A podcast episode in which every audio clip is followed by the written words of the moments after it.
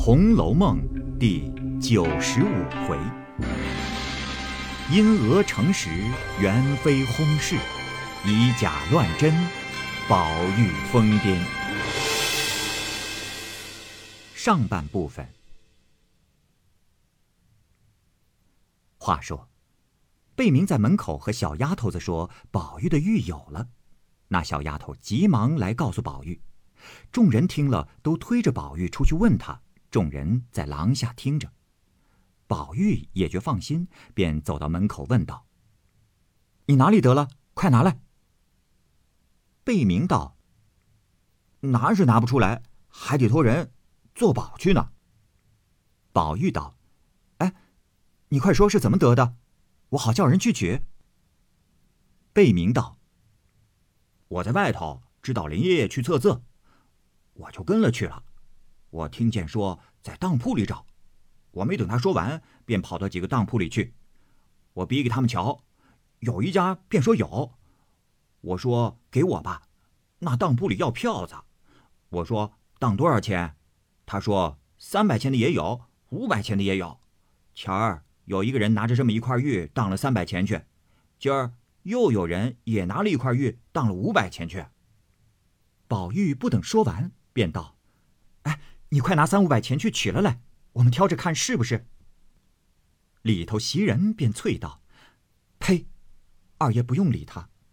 我小时候听见我哥哥常说，有些人卖那些小玉儿，没钱用便去当，想来是家家当铺里有的。”众人正在听得诧异，被袭人一说，想了想，倒大家笑起来，说：“快叫二爷进来吧。”不用理那糊涂东西了，他说的那些玉，想来不是正经东西。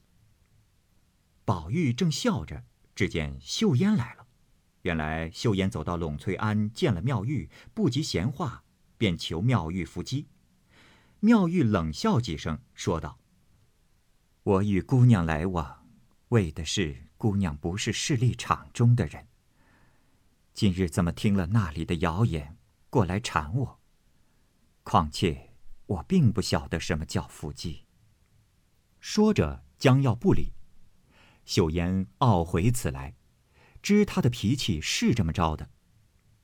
哎呀，一时我已说出，不好白回去，又不好与他质证他会伏击的话，只得陪着笑，将袭人等性命攸关的话说了一遍。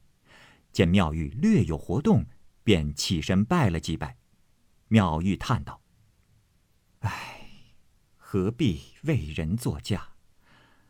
但是我进京以来素无人知，今日你来破例，恐将来缠绕不休。”秀烟道：“我也一时不忍，知你必是慈悲的，便是将来他人求你，愿不愿在你？”谁敢相抢？妙玉笑了一笑，叫道婆焚香，从箱子里找出沙盘鸡架，输了符，命秀烟行礼。祝告毕，起来同妙玉扶着鸡。不多时，只见那仙姬急书道：“咦，来无影，去无踪，青埂峰下。”一古松，欲追寻山万重，入我门来一笑逢。书毕，停了机，秀烟便问：“请是何仙？”妙玉道：“啊，请的是拐仙，也就是铁拐李。”秀烟露了出来，请教妙玉解释。妙玉道：“这个可不能，连我也不懂。你快拿去，他们的聪明人多着嘞。”秀烟只得回来，进入园中，个人都问怎么样了。秀烟不及细说，便将所录机语递与李纨。众姊妹及宝玉争看，都解的是：一时要找是找不着的，然而丢是丢不了的。不知几时不找便出来了，但是青埂峰不知在哪里。李纨道：“啊，这是仙姬隐语。咱们家哪里跑出青埂峰来？必是谁怕查出，撂在有松树的山子石底下，也未可定。呃，独是入我门来这句，到底是入谁的门呢？”黛玉道：“哎，不知请的是谁？”秀烟道：“怪仙。”探春道：“哎呀，若是仙家的门，便难入了。”袭人心里着忙，便捕风捉影的混找，没一块石底下不找到，只是没有。回到园中，宝玉也不问有无，只管傻笑。麝月着急道。小祖宗，你到底是哪里丢的？说明了，我们就是受罪也在明处啊。宝玉笑道：“ 我说在外头丢的，你们又不依。你如今问我，我知道吗？”李纨、探春道：“好了，今儿从早起闹起，已到三更来的天了。你巧林妹妹已经撑不住，各自去了，我们也该歇歇了。”明儿再闹吧。说着，大家散去，宝玉即便睡下。可怜袭人等哭一回，想一回，一夜无眠，暂且不提。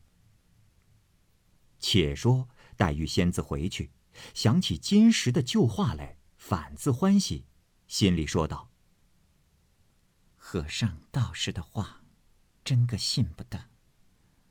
果真金玉有缘。”宝玉如何能把这玉丢了呢？或者因我之事，拆散他们的金玉，也未可知。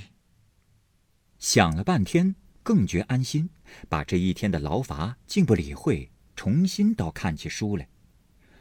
紫娟倒觉深倦，连催黛玉睡下。黛玉虽躺下，又想到海棠花上，说：“这块玉。”是胎里带来的，来去自有关系。若是这花主好事呢，不该失了这玉呀。看来此花开的不祥，莫非他有不吉之事？不觉又伤心起来，又转想到喜事上头，此花又似应开，此玉。又似应诗，如此一悲一喜，只想到五更方睡着。次日，王夫人等早派人到当铺里去查问，凤姐暗中设法找寻，一连闹了几天，总无下落。还系贾母、贾政未知，袭人等每日提心吊胆，宝玉也好几天不上学，只是怔怔的不言不语，没心没绪的。王夫人只知他因失玉而起，也不大着意。那日正在纳闷，忽见贾琏进来请安，嘻嘻的笑道：“啊，今日听得军机贾雨村打发人来告诉二老爷说，舅太爷升了内阁大学士，奉旨来京，已定于明年正月二十日宣麻，有三百里的文书去了，想舅太爷昼夜暂行，半个多月就要到了。” 侄儿特来回太太知道。王夫人听说，便欢喜非常。正想娘家人少，薛姨妈家又衰败了，兄弟又在外任照应不着。今日忽听兄弟拜相回京，王家荣耀，将来宝玉都有依靠，便把失玉的心又略放开了些，天天专望兄弟来京。忽一日。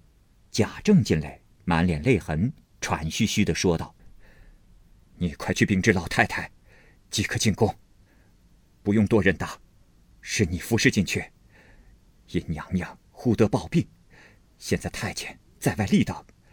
他说，太医院已经奏明残绝，不能医治。”王夫人听说，便大哭起来。贾政道：“哎呀！”这不是哭的时候，快去请老太太说的宽缓些，不要吓坏了老人家。贾政说着，出来吩咐家人伺候。王夫人收了泪去请贾母，只说元妃有病，进去请安。贾母念佛道：“啊，怎么又病了？千帆吓得我了不得，后来又打听错了，这回情愿再错了也罢。”王夫人一面回答，一面催鸳鸯等开箱取衣饰穿戴起来。王夫人赶着回到自己房中，也穿戴好了过来伺候。一时初听上轿进宫，不提。且说元妃自选了凤藻宫后，圣眷隆重，身体发福，未免举动费力，每日起居劳乏，时发痰疾。因前日试验回宫，偶沾寒气，勾起旧病。不料此回甚属厉害，竟致痰气壅塞，四肢厥冷。一面奏明急召太医调治。岂知汤药不进，连用通关之计，并不见效。内宫忧虑，奏请预办后事，所以传旨命贾氏交房觐见。贾母、王夫人遵旨进宫。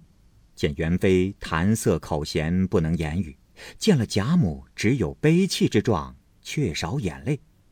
贾母近前请安，奏些宽慰的话。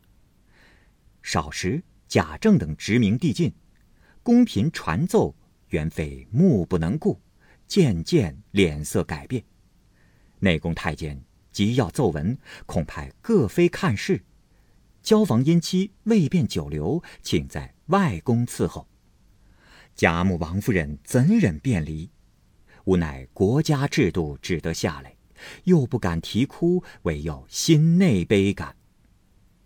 朝门内官员有信，不多时，只见太监出来，力传钦天监。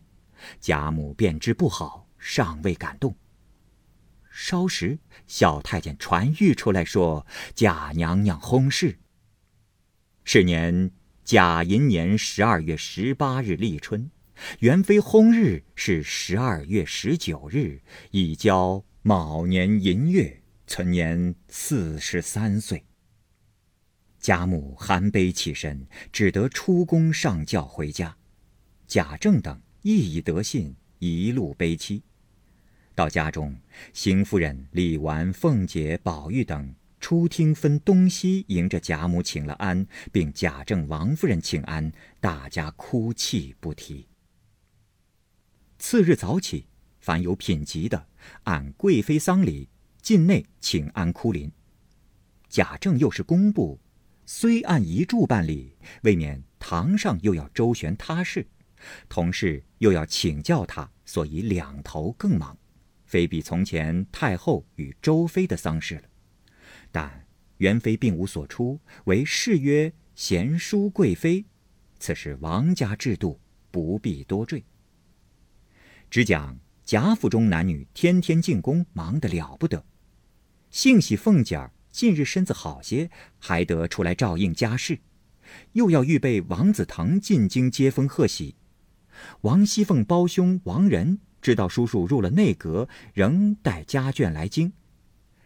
凤姐心里喜欢，便有些心病，有这些娘家的人也便撂开，所以身子倒觉比前好了些。王夫人看见凤姐照旧办事，又把担子卸了一半，又眼见兄弟来京，诸事放心，倒觉安静些。独有宝玉原是无职之人，黛如学历知他家里有事，也不来管他。贾政正忙，自然没有空查他。想来宝玉趁此机会，竟可与姊妹们天天畅乐。不料。他自失了玉后，终日懒怠走动，说话也糊涂了。并贾母等出门回来，有人叫他去请安，便去；没人叫他，他也不动。袭人等怀着鬼胎，又不敢去惹他，恐他生气。每天茶饭端到前面便吃，不来也不要。袭人看这光景，不像是有气，竟像是有病的。袭人偷着空跑到潇湘馆，告诉紫娟。说是二爷这么着，求姑娘给他开导开导。紫娟随即告诉黛玉，只因黛玉想着亲事上头一定是自己了，如今见了他，反觉不好意思。这，若是他来呢？原是小时在一处的，也难不理他。若说我去找他，断断使不得。所以黛玉不肯过来，袭人又背地里去告诉探春，哪知探春心里明明知道海棠开的怪异，宝玉失的更奇，接连着元妃姐姐薨事，两家道不祥，日日愁闷，哪儿有心肠去劝宝玉？况兄妹男女有别，只好过来一两次。宝玉又终是懒懒的，所以也不大常来。